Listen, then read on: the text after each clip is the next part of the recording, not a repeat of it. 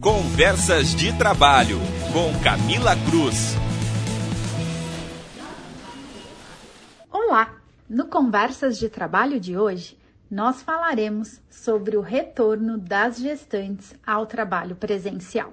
Esse tema tem sido pauta de muitas discussões e dúvidas nas empresas. Em razão da notícia veiculada nas mídias de que o presidente Jair Bolsonaro sancionou em 8 de março o projeto de lei que muda as regras para o afastamento da empregada gestante, inclusive a doméstica, das suas atividades laborais, fez com que mais uma vez se renovasse as dúvidas em relação à questão da gestante retornar ou não às suas atividades.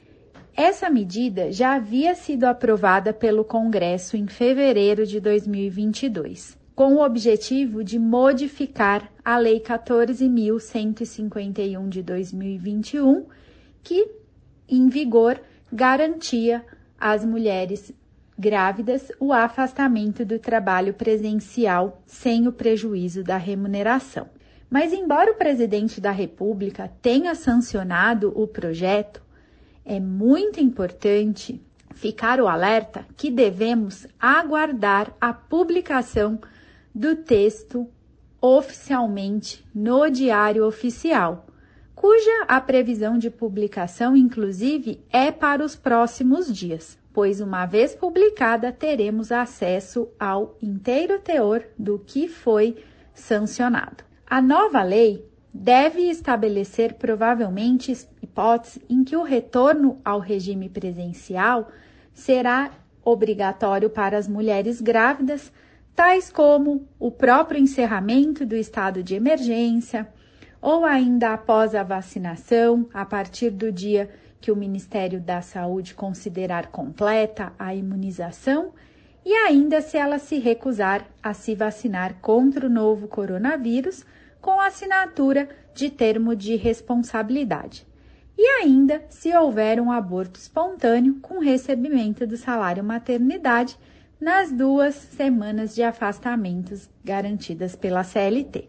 Quanto ao fato da gestante optar por não se vacinar, como falamos, a gestante deve assinar o termo de responsabilidade e de livre consentimento para o exercício do trabalho presencial, comprometendo-se a cumprir as medidas preventivas adotadas pelo seu empregador. O que na prática acredito que deve gerar muitas discussões, uma vez que cabe à empresa zelar pelo ambiente de trabalho seguro aos demais empregados.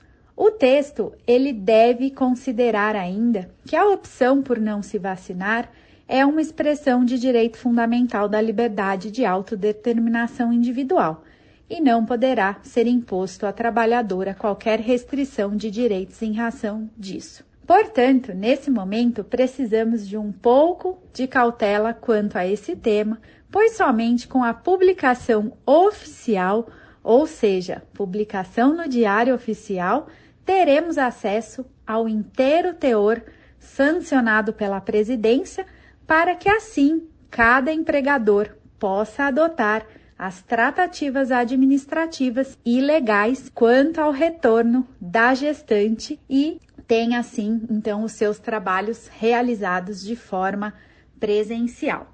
Esse tema merece então um acompanhamento e se você quer mais informações sobre a área trabalhista, acompanhe o meu perfil no Instagram, que é o professora Camila Cruz, e até o nosso próximo podcast. Até mais! Acompanhe mais notícias em contábeis.com.br.